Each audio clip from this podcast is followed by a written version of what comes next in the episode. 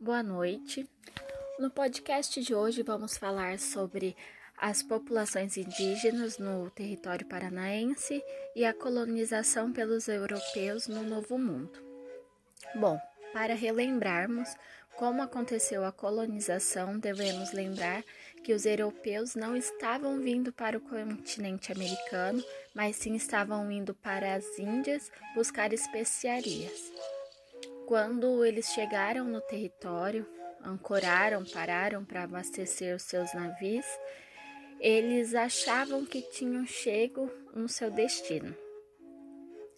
Mas conforme foram andando, é, tiveram primeiro contato com os índios que aqui habitavam, eles viram que não se tratavam das Índias, mas sim de um novo continente. E nesse novo continente, com essa nova população que eles acabaram conhecendo, eles foram vendo que aqui era algo que eles poderiam estar explorando. Para começar com a nossa fala, devemos lembrar também que muitos pesquisadores dizem que o, eles chegaram no continente americano pelo Estreito de Bering mas também tem pesquisadores que afirmam que eles não vieram apenas pelo extremo norte, mas sim pelo sul. Vieram de navegações que iam do oeste para o leste. Então temos que ter também uma visão que não é apenas de um lado que pode ter sido colonizado a América. Bom, com esse pensamento também, devemos lembrar que é, os índios que aqui viviam, alguns pesquisadores dizem que já estavam aqui de 11 a 12 mil do tempo que conhecemos, anos. Mas que também tem pesquisas que falam que 13 mil antes do tempo presente já tinham pessoas que moravam, que habitavam aquela terra. Com os habitantes do Novo Mundo, os europeus chegaram e acabaram tendo conflitos entre portugueses e espanhóis, que não entravam em um acordo e acabavam entrando em conflito entre si.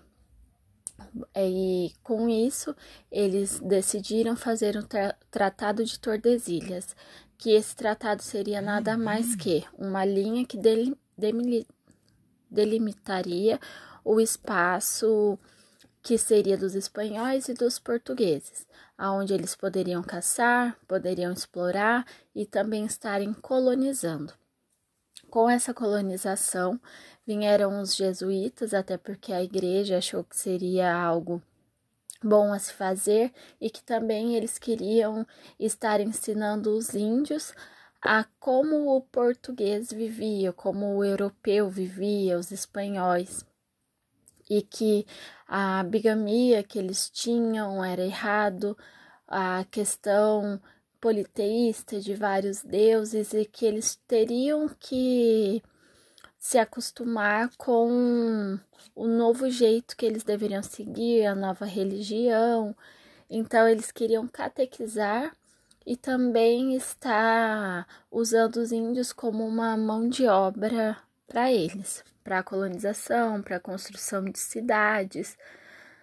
O Paraná, em quesito, ele no Tratado de Tordesilhas foi algo que os portugueses não gostaram muito, até porque a maior parte do território ficou para os espanhóis, então quem colonizou maior parte do território paranaense foi os espanhóis e uma pequena faixa era dos portugueses. O primeiro contato que os europeus tiveram quando chegaram até o, o estado do Paraná foram com os carijós, ou mais conhecidos como guaranis, e depois acabaram tendo contato com os outros índios, mas de primeiro lance foi com os guaranis. Isso devemos lembrar também que a colonização do Novo Mundo não foi algo que podemos dizer que foi fácil que chegaram aqui e já colonizaram, mas sim tiveram conflitos com os índios porque eles não aceitavam ser escravizados, tudo o que eles estavam fazendo, então acabavam guerreando, eles não conseguiam, é, colocamos assim, domesticar o índio, porque até então eles tinham uma forma de pensar, tinham uma forma de agir e os europeus estavam chegando aqui para tirar a terra deles. Até porque quando começou a divisão do território do Paraná, que os espanhóis e portugueses estavam vendendo esse pedaço de terra para pessoas que queriam vir para para o novo mundo, se estabelecer, é, criar sua vida, sua família, acontecia que os índios começaram a perder o seu território, começaram a ter que é, migrar para outros lugares porque eles estavam tomando a terra do índio é, à força. E com isso é, devemos lembrar que a FUNAI ela é um órgão que foi construído para proteger o índio, para proteger que ele tenha o território, que devemos estar tá respeitando. E é, é algo, é uma colonização que foi muito é, um massacre de um povo que já era dono desse território e que até hoje, se nós formos pensar no tempo presente, o índio ainda não tem uma visibilidade é, uma segurança, porque muitas vezes eles têm que vir para a cidade porque não tem um território, porque não tem um suporte. Então já vem isso desde a colonização. Bom, no podcast de hoje foi isso, para falarmos um pouco sobre a população indígena e a colonização. Muito obrigado e até o próximo.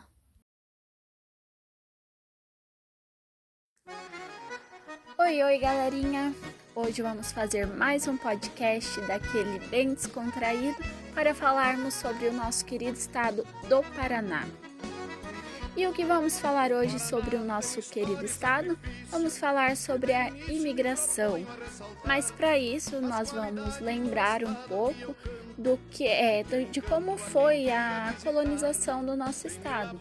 Devemos lembrar que antes dos europeus, portugueses e espanhóis virem para cá colonizar, já 8 mil anos antes já tinha os povos indígenas, que são de várias etnias, que eram os ceramistas, os, os agricultores, que cada um tinha a sua peculiaridade, que cada um tinha a sua forma de trabalhar e que eles tinham uma população densa. Não era uma população hoje que se nós pegarmos não tem tantas pessoas, tantos indígenas que foi devido à nossa colonização com a tomada do território. Ah, mas por que aconteceu isso, Gabi? Aconteceu devido que, com a colonização do nosso estado, os europeus faziam com que os índios fossem uma forma de trabalho escrava. Não era uma forma de trabalho assalariada, uma forma de trabalho que nós conhecemos hoje, uma forma de trabalho consensual, que uma pessoa vá me contratar, que eu vou trabalhar para eles, mas nas devidas nas devidas é, princípios, devidamente equipado, com um suporte e que eles não me explorem. Na época era algo normal que se você tomasse um território, a pessoa que mora naquele território, elas vão ter que trabalhar para você, sendo que é uma forma muito errada, claro. Mas devido a isso, o que aconteceu? a população indígena acabou entrando em declínio.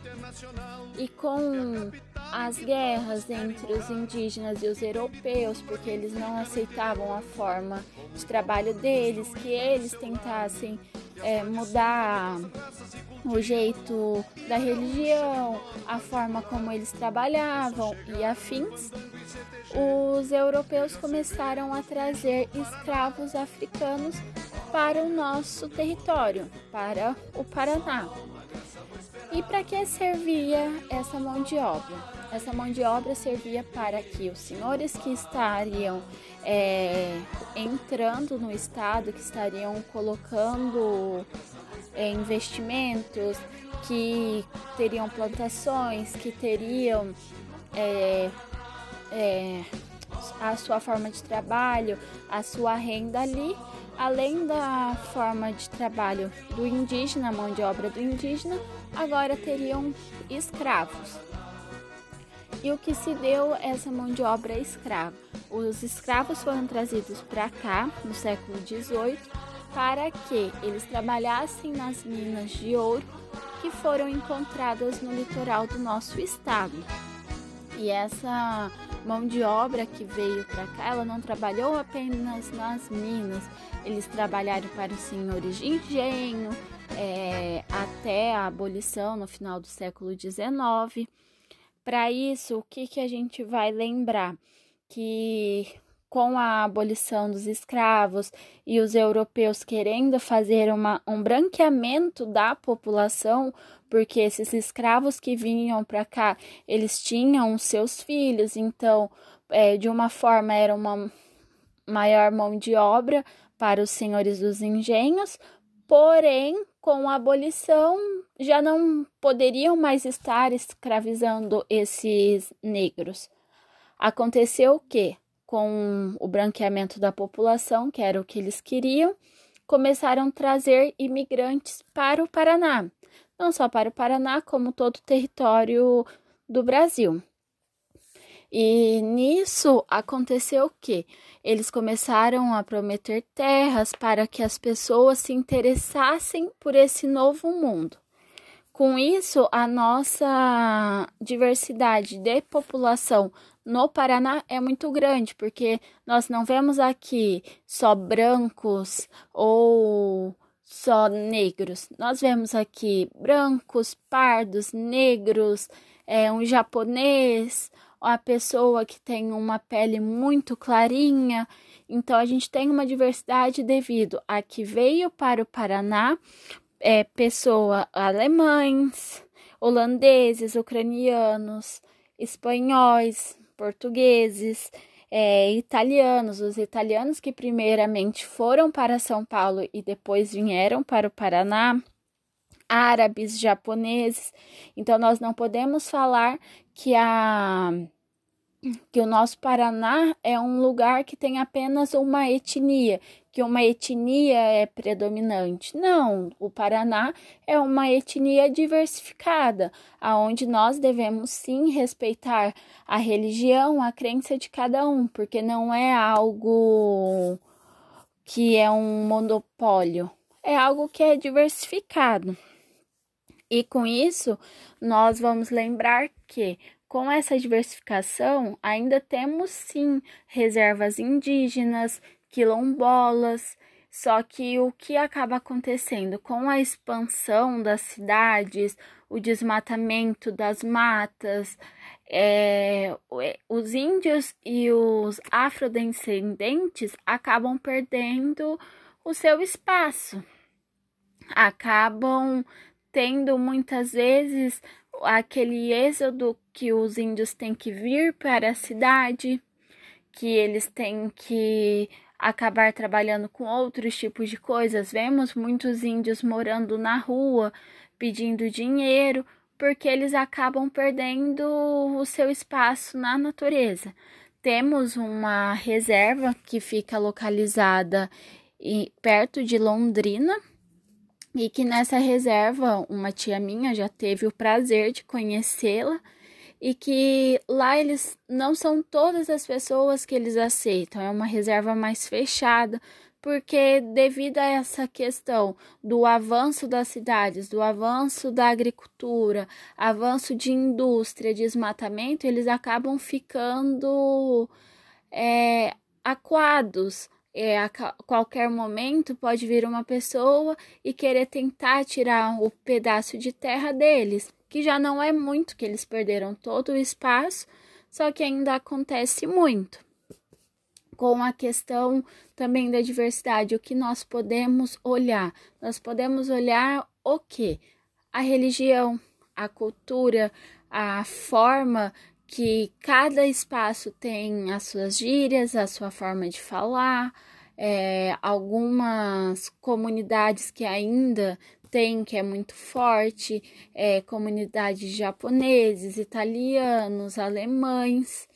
É, na minha cidade, que é Astorga, aqui nós temos uma cultura muito de japoneses que até hoje é muito forte, que eles fazem eventos, que eles têm a sua forma de oração, a forma como eles se reúnem e uma forma muito bonita de mostrar a cultura deles, de explicar o que de cada coisa. Temos também afrodescendentes aqui, é, que buscam essa forma de cultura para mostrar para as outras pessoas que é diferente sim mas que é uma cultura muito diversificada, que tem coisas muito bonitas, que a forma de religião deles, por mais que cada cultura tenha sua religião, mas que prega o amor como toda religião, como o catolicismo, que é o mais forte que nós vemos em todos os lugares, temos os italianos também, que com as suas comidas, as suas festas aqui é muito forte. O, a questão da comida japonesa também, que é algo que eles mostram muito como é a cultura, a cultura como que eles se portam em determinada situação, principalmente os afrodescendentes. Eles mostram a capoeira, mostram a forma que eles trabalhavam e trabalham até hoje, é, o seu artesanato, a questão das roupas, a cor que é muito viva. Então, isso é o que nós temos que tomar da nossa imigração, que ela não é uma imigração predominante só de uma etnia, mas sim de vários, vários lugares vieram para cá para construir a sua vida, para construir a sua colônia. Espero ter ajudado e que nos próximos podcasts podemos falar mais sobre o nosso estado. Oi, oi, galerinha! Hoje vamos fazer mais um podcast daquele bem descontraído para falarmos sobre o nosso querido estado do Paraná. E o que vamos falar hoje sobre o nosso querido estado? Vamos falar sobre a imigração. Mas para isso nós vamos lembrar um pouco do que é de como foi a colonização do nosso estado. Devemos lembrar que antes dos europeus, portugueses e espanhóis virem para cá colonizar, já 8 mil anos antes já tinha os povos indígenas que são de várias etnias, que eram os ceramistas, os, os agricultores, que cada um tinha a sua peculiaridade, que cada um tinha a sua forma de trabalhar e que eles tinham uma população densa. Não era uma população hoje que se nós pegarmos não tem tantas pessoas, tantos indígenas, que foi devido à nossa colonização, com a tomada do território. Ah, mas por que aconteceu isso, Gabi? Aconteceu devido que, com a colonização do nosso estado, os europeus faziam com que os índios fossem uma forma de trabalho escrava.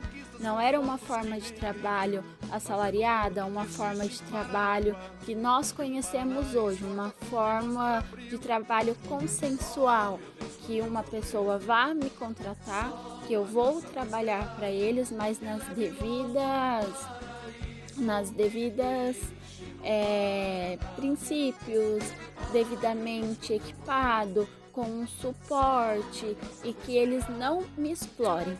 na época era algo normal que se você tomasse um território, a pessoa que mora naquele território, elas vão ter que trabalhar para você, sendo que é uma forma muito errada, claro.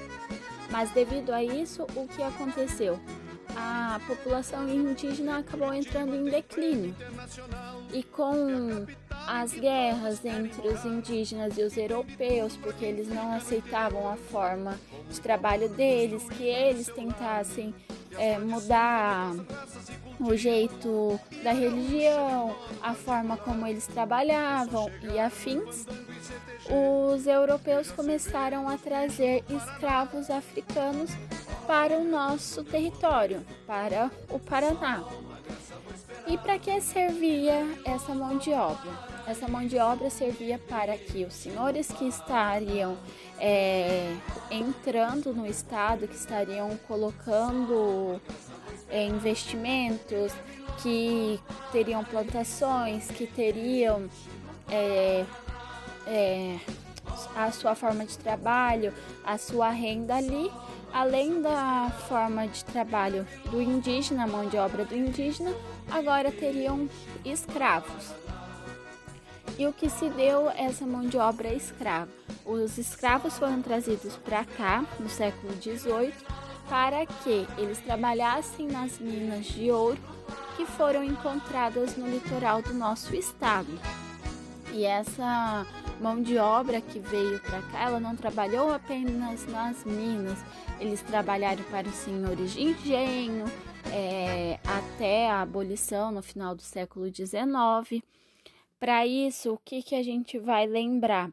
Que com a abolição dos escravos e os europeus querendo fazer uma, um branqueamento da população, porque esses escravos que vinham para cá, eles tinham seus filhos, então, é, de uma forma, era uma maior mão de obra para os senhores dos engenhos, porém, com a abolição, já não poderiam mais estar escravizando esses negros. Aconteceu o que, com o branqueamento da população, que era o que eles queriam, começaram a trazer imigrantes para o Paraná, não só para o Paraná, como todo o território do Brasil. E nisso aconteceu o que? Eles começaram a prometer terras para que as pessoas se interessassem por esse novo mundo. Com isso, a nossa diversidade de população no Paraná é muito grande, porque nós não vemos aqui só brancos ou só negros. Nós vemos aqui brancos, pardos, negros, é, um japonês, a pessoa que tem uma pele muito clarinha.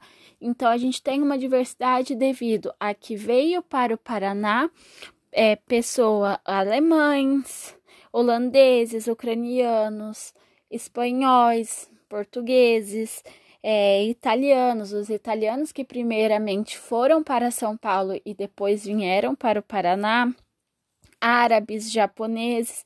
Então nós não podemos falar que a que o nosso Paraná é um lugar que tem apenas uma etnia, que uma etnia é predominante. Não, o Paraná é uma etnia diversificada, aonde nós devemos sim respeitar a religião, a crença de cada um, porque não é algo que é um monopólio, é algo que é diversificado.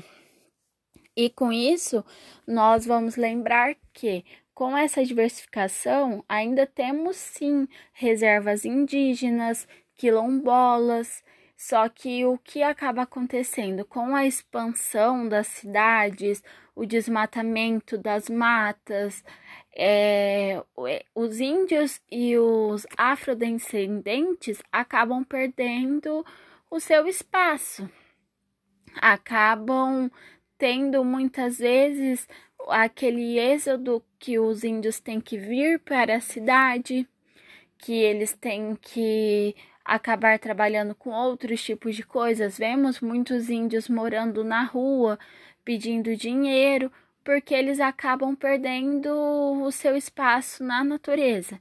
Temos uma reserva que fica localizada perto de Londrina. E que nessa reserva uma tia minha já teve o prazer de conhecê-la e que lá eles não são todas as pessoas que eles aceitam, é uma reserva mais fechada, porque devido a essa questão do avanço das cidades, do avanço da agricultura, avanço de indústria, desmatamento, eles acabam ficando é, aquados. É, a qualquer momento pode vir uma pessoa e querer tentar tirar o pedaço de terra deles, que já não é muito, que eles perderam todo o espaço, só que ainda acontece muito com a questão também da diversidade, o que nós podemos olhar? Nós podemos olhar o que? A religião, a cultura, a forma que cada espaço tem as suas gírias, a sua forma de falar, é, algumas comunidades que ainda tem, que é muito forte, é, comunidades japoneses, italianos, alemães, é, na minha cidade, que é Astorga. Aqui nós temos uma cultura muito de japoneses, que até hoje é muito forte, que eles fazem eventos, que eles têm a sua forma de oração, a forma como eles se reúnem e uma forma muito bonita de mostrar a cultura deles, de explicar o que de cada coisa. Temos também afrodescendentes aqui, é, que buscam essa forma de cultura para mostrar para as outras pessoas que é diferente, sim, mas que é uma cultura muito diversificada, que tem coisas muito bonitas, que a forma de religião deles, por mais que cada cultura tenha sua religião, mas que prega o amor como toda religião, como o catolicismo, que é o mais forte que nós vemos em todos os lugares. Temos os italianos também, que com as suas comidas, as suas festas aqui é muito forte. O, a questão da comida japonesa também, que é algo que eles mostram muito como é a cultura, a cultura como que eles se portam em determinada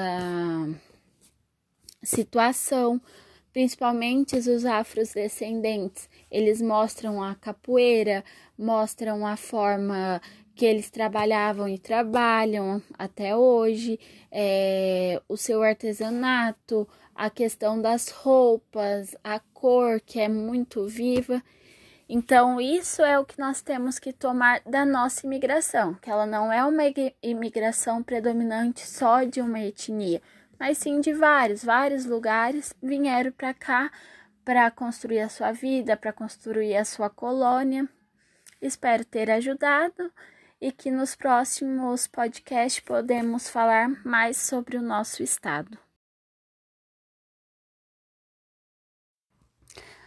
Oi, oi, pessoal. Meu nome é Gabriele, sou graduanda pela Universidade Estadual de Maringá em licenciatura de História e hoje eu vim aqui para falar sobre a utilização de site, um site específico para o ensino.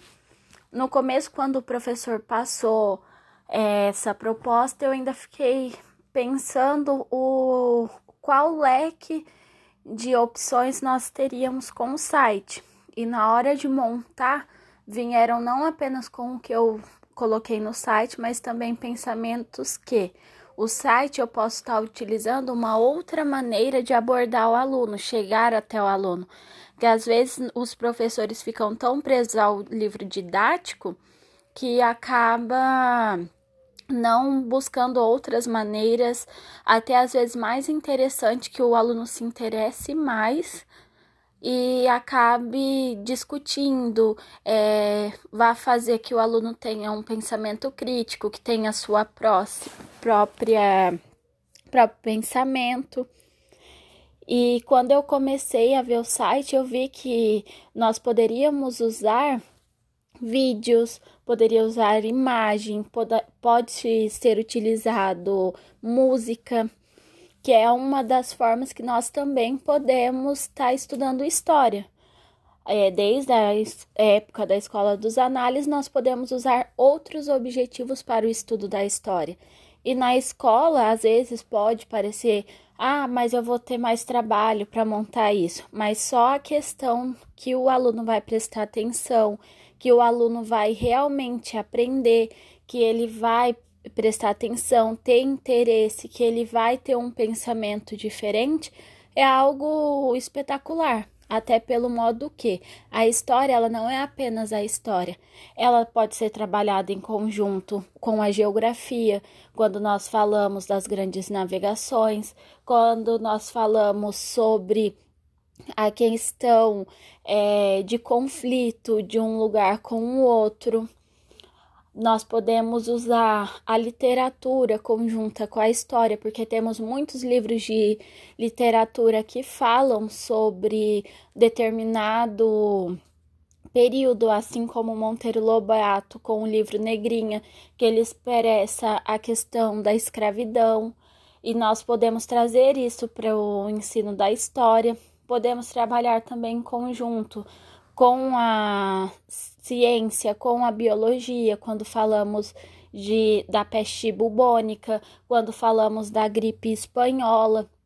Então, com o site é uma forma que nós podemos englobar outros aspectos, que podemos englobar outra outro ponto de vista, porque eu vi que para minha formação isso foi essencial, primordial, porque quando eu decidi que faria história, foi através de um livro que eu fiquei muito impressionada quando começamos a estudar o regime militar brasileiro.